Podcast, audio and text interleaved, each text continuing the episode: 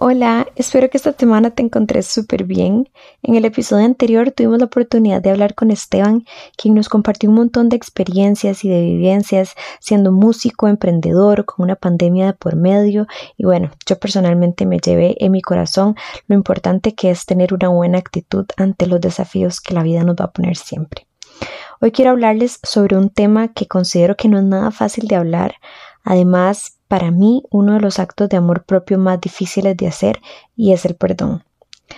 Hay una frase que me encanta de Nelson Mandela y dice, al salir por la puerta hacia mi libertad supe que si no dejaba atrás toda la ira, el odio y el resentimiento, seguiría siendo un prisionero. Y más adelante vamos a ver por qué. En la vida creo que tenemos que perdonar muchísimas veces. Algunas ocasiones se nos puede hacer muy fácil perdonar porque tal vez no tenemos un vínculo muy establecido con esta persona, porque puede ser alguien que no consideramos que sea o que haya sido demasiado importante para nosotros. Personalmente siento que se nos hace más fácil perdonar cuando es alguien que realmente no nos importa. Por ejemplo, no sé, un compañero nuevo de trabajo que hace un comentario súper innecesario y que luego se disculpa, o un conocido de la universidad que dice algo de nosotros que no es cierto, pero luego se disculpa, o alguien que acabamos de conocer que hace algo que nos incomoda, pero que se disculpa y al final terminamos perdonando.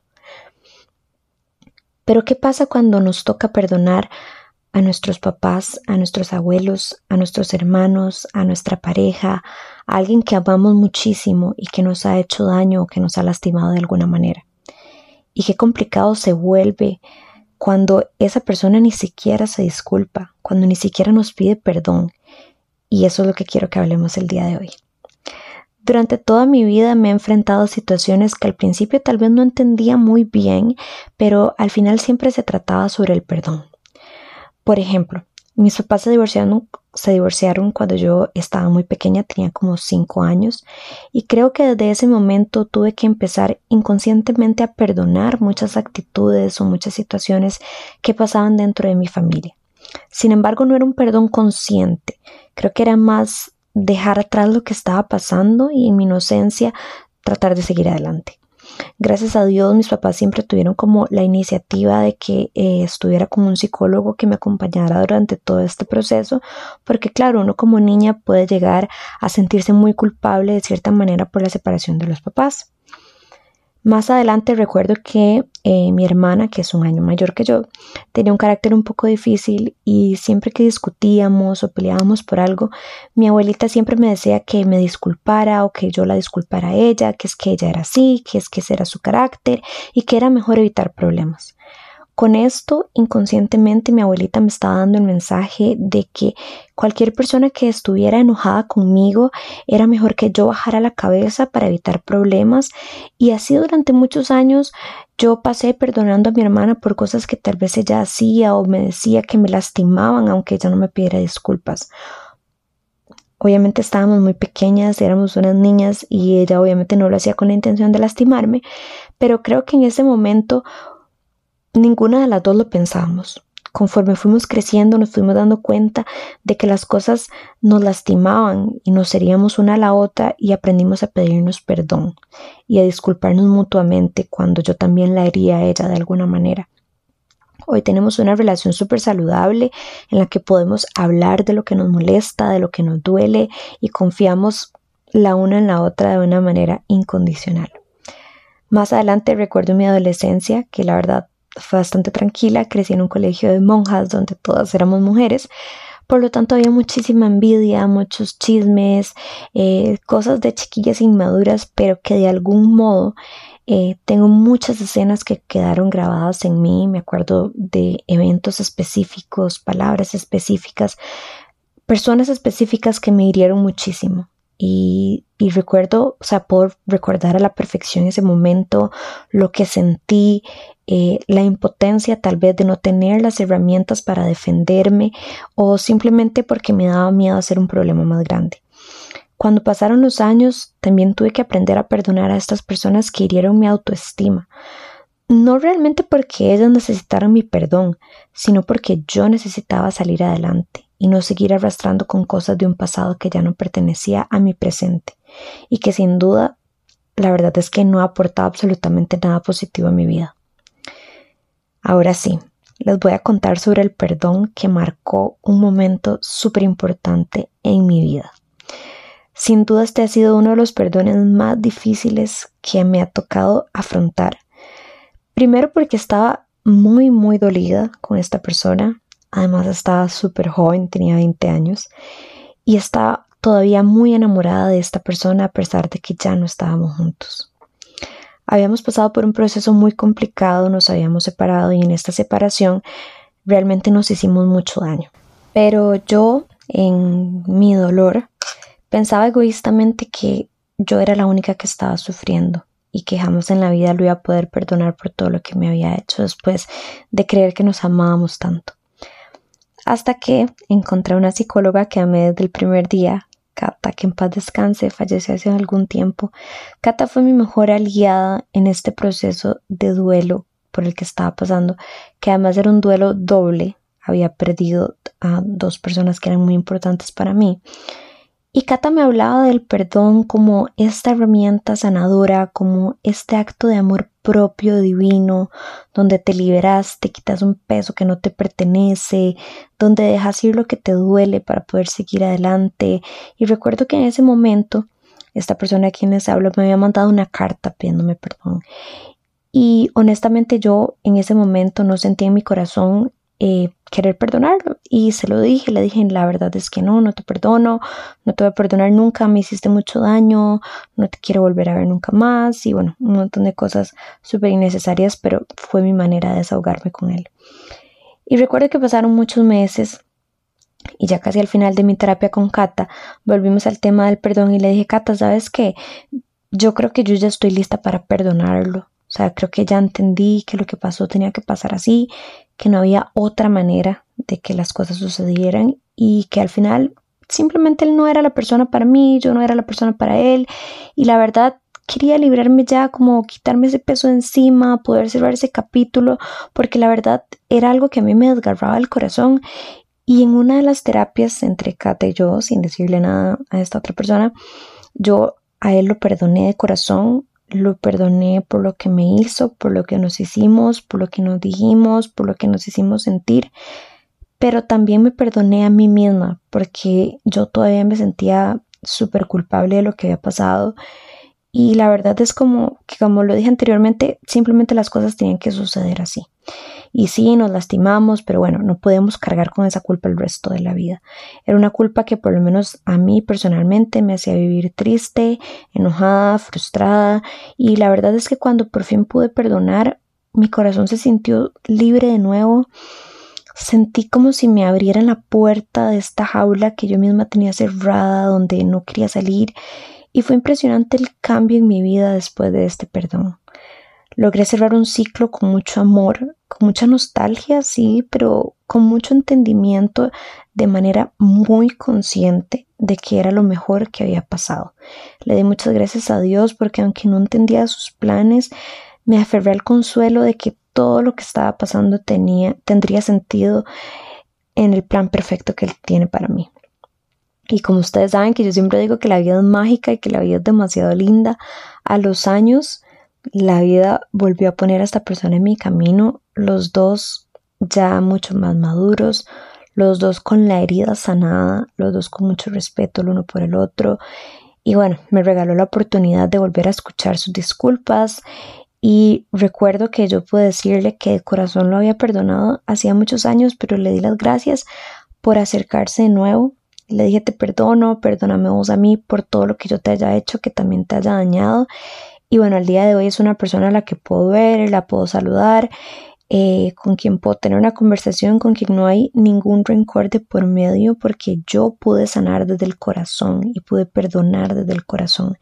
Y esta es una prueba de que perdonar no significa que se nos olvida todo y que volvemos a tratar a esta persona como si nada hubiera pasado, porque no. O sea, la historia queda ahí, pero forma parte de un pasado que no tiene por qué afectar nuestro presente. Perdonar es un proceso súper liberador.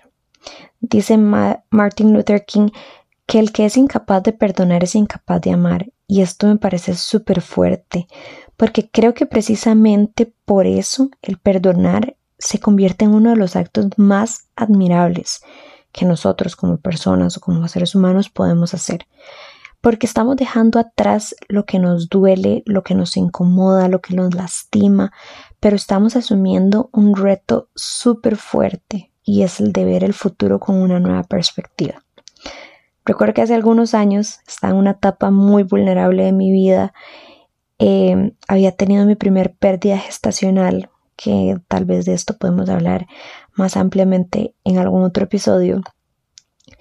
Y eh, recuerdo que justo en ese momento conocí a una persona que logró rápidamente meterse en mi vida él me hacía ver como que me ofrecía su amistad, su compañía, para que yo no estuviera sola, para que yo no estuviera tan mal. Y yo recuerdo que yo le decía que yo realmente no estaba lista para estar con alguien en ese momento. Inclusive yo le contaba a él sobre mis sentimientos por mi exnovio y todo el enredo de emociones por el que yo estaba pasando. Pero bueno, esta persona era muchísimo mayor que yo, tenía muchísimo más experiencia y obviamente era un gran manipulador.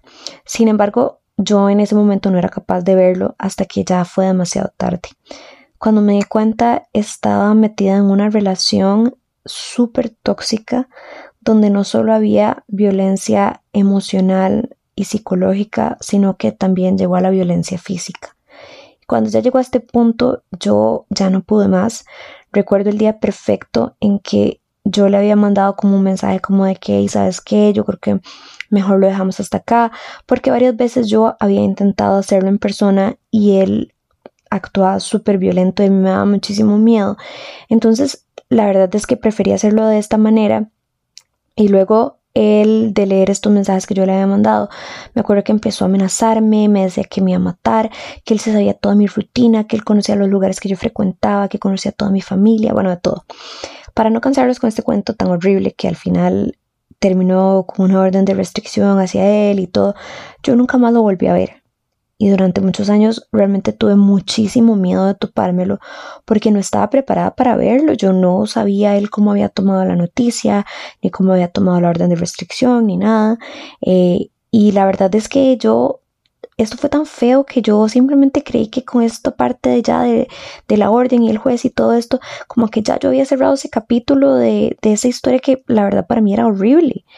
Hasta que hace muchos años me di cuenta que en realidad simplemente era una realidad a la que yo no quería afrontar. O sea, yo no quería afrontarme a, a, este perdón porque sabía que el perdón más grande me lo debía a mí misma. Y honestamente sentía muchísima vergüenza. Me sentía muy humillada. No entendía por qué yo me había permitido llegar hasta ese punto. O sea, no entendía cómo yo le había dado a él el control de mi vida. A una persona que era nadie. O sea, le di el control de que hiciera con mi vida lo que él quisiera. Y cuando llegó el momento de enfrentar este perdón, que si les soy muy honesta fue hace realmente muy poco tiempo, o sea, pasaron muchos años para que este perdón llegara, yo lo perdoné, aunque él hasta el día de hoy nunca me pidió perdón, pero yo le perdoné sus maltratos, le perdoné sus humillaciones, pero le agradecí por la lección que dejó en mi vida. Y reconozco que la parte más dura y la que más me costó fue perdonar a la Daniela vulnerable de ese momento que no se sentía merecedora de un amor respetuoso, de un amor cálido, pero bueno, con mucha ayuda me abracé desde lo más profundo de mi corazón y me perdoné por todo, porque al final de cuentas nuevamente vuelvo a lo que les dije anteriormente, hice lo que pude con las herramientas que tenía en ese momento. Eh, y la verdad es que esa situación, con todo lo feo y todo lo malo que tuvo, me hizo crecer como persona y como mujer. Por eso quiero decirles que el perdón es un proceso. El perdón no pasa de la noche a la mañana, o por lo menos así no ha sido mi experiencia. En mi experiencia hay que preparar nuestro corazón, nuestra alma, nuestra mente para tomar esta decisión, que es una decisión voluntaria, ¿verdad? Esto quiere decir que lo hacemos porque nosotros queremos hacerlo, no porque alguien más venga y nos los imponga. Además que lo estamos haciendo de manera consciente. Y cuando aprendemos que de todo esto lo que ganamos es una liberación de sentimientos negativos como el dolor, el rencor, el resentimiento, el enojo, se los juro, la vida nos cambia por completo. El perdón limpia todos esos asuntos que nos quedan como inconclusos en la vida, que arrastramos, nos ayuda a cerrar etapas que simplemente nos roban energía, paz y que nos roban lo más lindo que tenemos, que es nuestra capacidad de amar. Sin el perdón nos quedamos estancados en un mismo lugar dando vueltas y vueltas a un proceso que solo nos llena de amargura. Por eso hoy te quiero invitar a meditar sobre lo siguiente. Perdonar significa que dejamos de lado las ofensas que recibimos en algún momento. Es una actitud de mente y de corazón. Cuando perdonamos lo hacemos sin condiciones. Lo hacemos reconciliándonos con quien nos ha lastimado es abrirle las puertas a la compasión, a la comprensión. Es dejar que el pasado sea pasado. Es abrir el corazón para superar odios y temores, para poder ser realmente libres. Y al final, perdonar es un acto de amor. El perdón es una declaración que podemos y debemos renovar a diario. Muchas veces la persona más importante a la que tenemos que perdonar es a nosotros mismos, por todas esas cosas que no salieron de la manera en la que pensábamos.